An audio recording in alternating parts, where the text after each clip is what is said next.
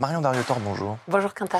Alors citez-moi un trait de personnalité qui est, euh, au-delà d'être agaçant, en fait, quand vous rencontrez quelqu'un, que ce soit un cocktail, un entretien de recrutement, enfin peu importe où, euh, vous voyez que cette personne en face de vous a ce trait de personnalité et vous, ça vous révuse totalement. C'est-à-dire impossible de bosser avec lui, de, de prendre un café ou quoi que ce soit.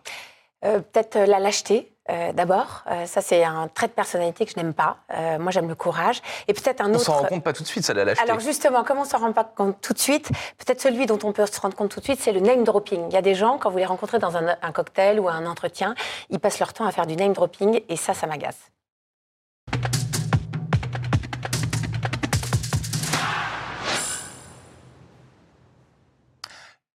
Bonjour à tous et bienvenue au Talk Dessineur du Figaro avec en face de moi Marion Dariotor qui déteste le name dropping, on la comprend évidemment, euh, fondatrice du cabinet euh, The Arcane qui vient de signer euh, Marion Dariotor aux éditions de l'Aube un petit livre titré Le temps des leaders pop. C'est quoi un leader pop selon vous? Un leader pop, c'est un leader qui est populaire, ouvert et politique. Euh, C'est-à-dire que c'est un leader qui se connecte à la société, qui descend dans l'arène, qui descend dans la rue et qui trouve son inspiration de la société. terrain, le leader pop est sur le Il terrain. est sur le terrain. Ouais. Il est sur le terrain. Il a besoin d'être connecté, Euh, comme le pop art. Comme la pop culture qui avait trouvé son inspiration dans la société de consommation, bah, le pop leadership, c'est la même chose. C'est un leader qui trouve son inspiration dans la société et qui épouse les grandes mutations sociétales. Est-ce que vous avez des exemples précis? Je vais vous demander mille pardons de me faire un peu de name dropping, de peut-être si vous voulez bien, quoi, me dire, euh, de me prendre une ou deux personnes et de me dire pourquoi est-ce que euh, ces personnalités-là sont pop selon vous? Euh, alors, un- un- une personne dont on parle beaucoup en ce moment, c'est Zelensky, euh, le président Ah. ukrainien. Il est pop parce qu'il est à hauteur euh, d'homme, au sens à hauteur d'Ukrainiens et d'Ukrainiennes. On l'a vu dans sa vidéo de vœux. Euh, il est sur le terrain. euh, il, euh, forcément, il combat une cause politique. Euh, donc Zelensky, euh, vous pouvez avoir dans les auteurs euh, Delphine Orviller, que j'aime beaucoup, parce Mhm. qu'à chaque fois, dans ses bouquins, elle s'attaque à un sujet qui est en sociétal très fort, que ce soit la mort ou l'identité. Euh, voilà, euh, dans les personnalités euh, politiques que j'aime bien, Christelle Morancet, qui est la présidente des Pays de la Loire, qui est tout le temps sur le terrain. Euh, voilà, donc c'est des hommes et des femmes Et des hommes et des femmes qui incarnent, qui, qui, qui- qui- enfin, euh, qui incarnent, c'est-à-dire ils, qu'ils sont ils parlent, quand authentiques. ils écrivent, on- on- on- il se passe quelque chose, quoi. Ils sont authentiques, ils engagent. Ce sont des leaders qui sont capables d'engager derrière eux parce que justement, ils parlent vrai, ils sont sincères, ils sont authentiques, ils ont une force d'attraction très forte. Et vous, vous travaillez dans le conseil aux dirigeants dans la communication depuis des années. Est-ce que les, parce qu'on on peut, on peut faker, c'est horrible ce que je dis, on peut, on peut faire semblant d'être authentique, on peut faire semblant Oui. euh, d'être un leader pop finalement. Oui. Et on ne l'est pas. Ça, vous savez les reconnaître, oui, les on gens sait qui, les reconnaître. c'est les, les menteurs. que, les- euh, les- Je ne sais pas si c'est des menteurs ou si c'est des gens qui ont, habitu- euh, euh, qui ont été habitués à jouer avec les codes, à jouer un peu une pièce de théâtre. Euh, mais on rentre dans une période où euh, on voit la dissonance. C'est-à-dire que un collaborateur, il va voir la dissonance avec son patron. C'est difficile de faire semblant. On fait moins semblant parce que y a, euh, les gens ont été euh, plus habitués aux éléments de langage euh, complètement fake. Il y a le digital qui vous lâche pas. Euh, il y a euh, les gens qui cherchent du sens et donc qui sont capables de voir si vous êtes en résonance avec eux. Donc euh, la chasse au bullshit existe et je pense qu'on repère un peu plus les bullshitters. On repère plus les bullshitters qu'avant. Alors, on va tâcher de parler français maintenant, Marion Pardon. Parce que les fakers, les bullshitters, Voilà, c'est qui pas- avez commencé. Mais c'est moi qui ai commencé. Je plaide coupable. Euh, en quoi vous vous considérez vous, Marion Dariotor, comme une leader pop? Justement, qu'est-ce qui vit en vous, vous euh, Alors déjà, Bah, vrai, hein. ouais, non mais il faut Ouais. s'appliquer à soi-même. Bah oui. Euh, faudrait demander à peut-être mes collaborateurs et mes clients, mais en ce qui me concerne, euh, populaire. euh, alors, je ne suis pas populaire, mais je, je sais, j'aime me connecter à la société, j'aime euh, comprendre ce qui se passe, comprendre les mutations. Donc ça, c'est important. Ouvert, je pense que je le suis. C'est ouvert aux autres, mais ouvert à soi-même. Donc euh, l'ouverture, c'est aussi une forme d'alignement par rapport à soi-même. Donc ça nécessite un peu d'introspection pour les leaders, ce qui n'est pas toujours facile. Et puis politique parce que euh, euh, je ne fais pas de politique, mais j'ai un combat qui est euh, de, de- de- dans l'entreprise de servir le bien commun et d'articuler la performance humaine et la performance économique. Donc je suis très très engagée euh, dans mon think tank Entreprise et Progrès sur les sujets de, de la place de l'entreprise dans la société. Est-ce que parfois, parce que vous avez, comme tous les dirigeants, le souci d'excellence. Mmh. Euh, J'imagine, si je vous demande euh, à vous, Marion Dariotor, je vous pose la même question qu'au tout début.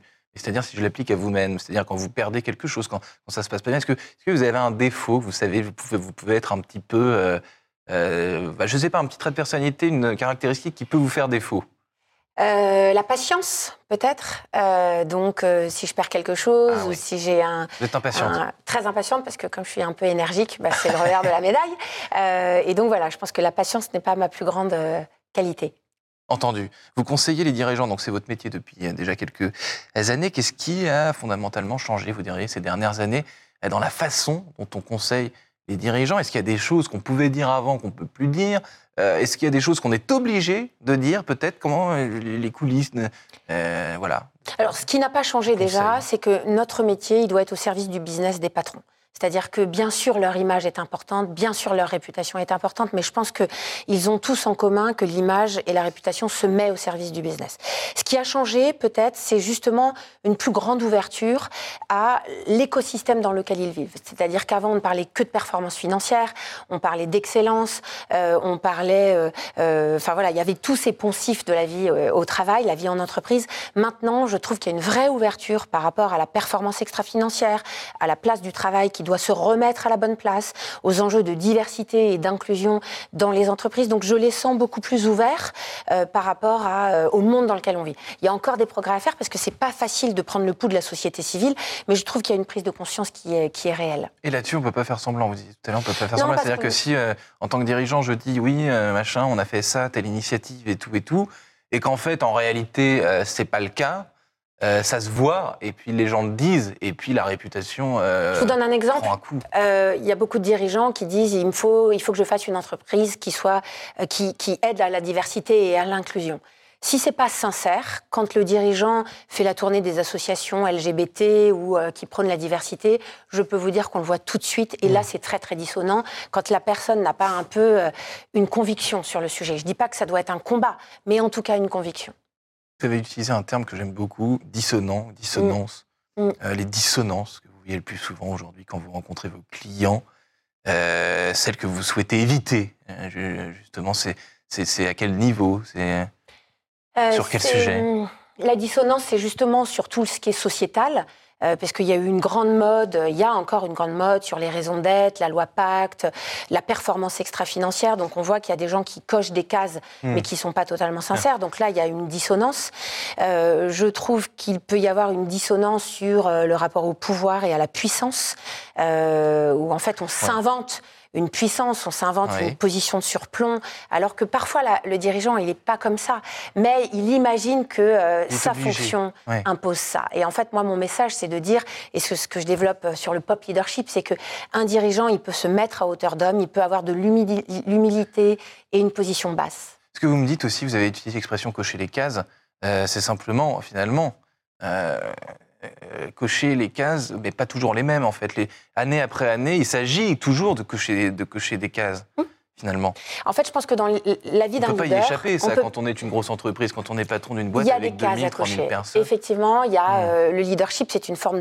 C'est codé, c'est standardisé, il y a un entre-soi, il y a une forme d'establishment.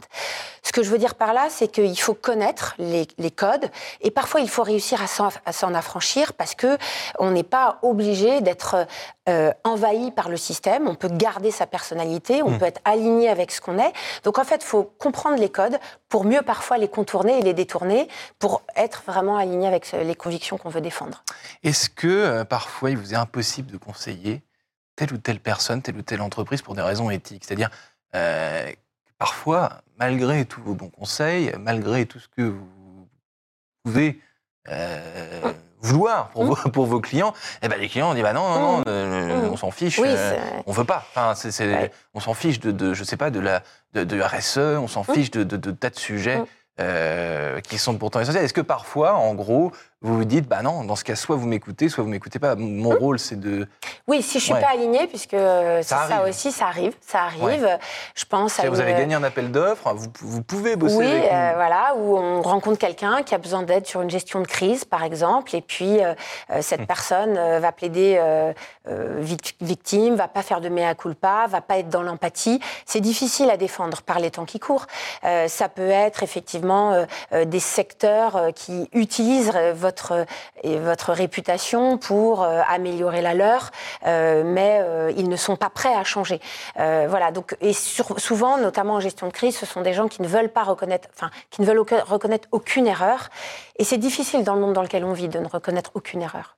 Euh, Il y a un terme aussi que j'entends beaucoup, pardon, je suis un peu sur la langue, mais je- euh, le terme responsable. Tout doit Mm. être responsable. Est-ce que, j'entends le conseil responsable, ça, ça voudrait dire que, qu'aujourd'hui, le conseil est responsable Euh, Hier, il ne l'était pas Ah, le rôle d'un consultant, d'un conseiller, c'est pas justement d'être responsable. Euh, c'est pas viscéralement, ça doit faire partie de, Si. de son métier. Donc le fait qu'on parle aujourd'hui de conseil responsable, qu'est-ce que ça veut dire? Alors, euh, vous, ça veut dire, est-ce qu'on on se dit, OK, on a, on a pu faire des erreurs? Hmm. Par le passé, et là, on ne les fera plus Je pense que par le passé, notamment dans les métiers de l'influence, puisque moi, ma catégorie sectorielle, c'est les métiers de l'influence, la communication d'influence, Mhm. il y avait l'influence et puis il a pu y avoir du trafic d'influence. Donc il y avait des méthodes euh, dans un moment où on pouvait rester caché, où tout n'était pas dénoncé, où le digital n'était pas là pour pointer du doigt. Ça, c'est plus possible. C'est-à-dire que oui, il faut exercer notre métier avec éthique et avec responsabilité. Alors le conseil responsable, c'est vrai que c'est embêtant parce qu'en creux, ça veut dire qu'on n'était pas responsable. Je pense que c'est un peu dur par rapport à la profession. Il y a plein de gens, et j'ai plein de confrères qui, sont, euh, qui travaillent avec une immense responsabilité, mais euh, l'exigence en matière de responsabilité s'est accrue. Euh, C'est-à-dire que euh, à nous, consultants, d'exercer avec plus de responsabilité, plus d'éthique, notre métier. Cocher des cases, on en parlait, il faut, en fait, je viens de m'en rendre compte, c'est, il y a de plus en plus de cases à, co- à cocher, finalement. C'est-à-dire que il y a, je sais pas, euh, 20 sur 20, quoi. En fait, ce qui est difficile, oui, ce qui est difficile, c'est que avant, par exemple, un dirigeant, Oui. il était là pour euh, gérer sa boîte, faire du profit, créer de la valeur. Et puis, euh, peu à peu, il y a des nouveaux paradigmes, Mhm. il y a un changement d'air qui arrive. Euh, il est interpellé euh, sur l'avortement aux États-Unis, il est interpellé sur la guerre en Ukraine, il est interpellé sur les droits de la femme en Iran. Et ça, ça change le, le- le- le job du dirigeant. Et donc, peu à peu, il a besoin de se dire comment moi je me comporte, moi, mon entre... moi en tant que dirigeant et mon entreprise.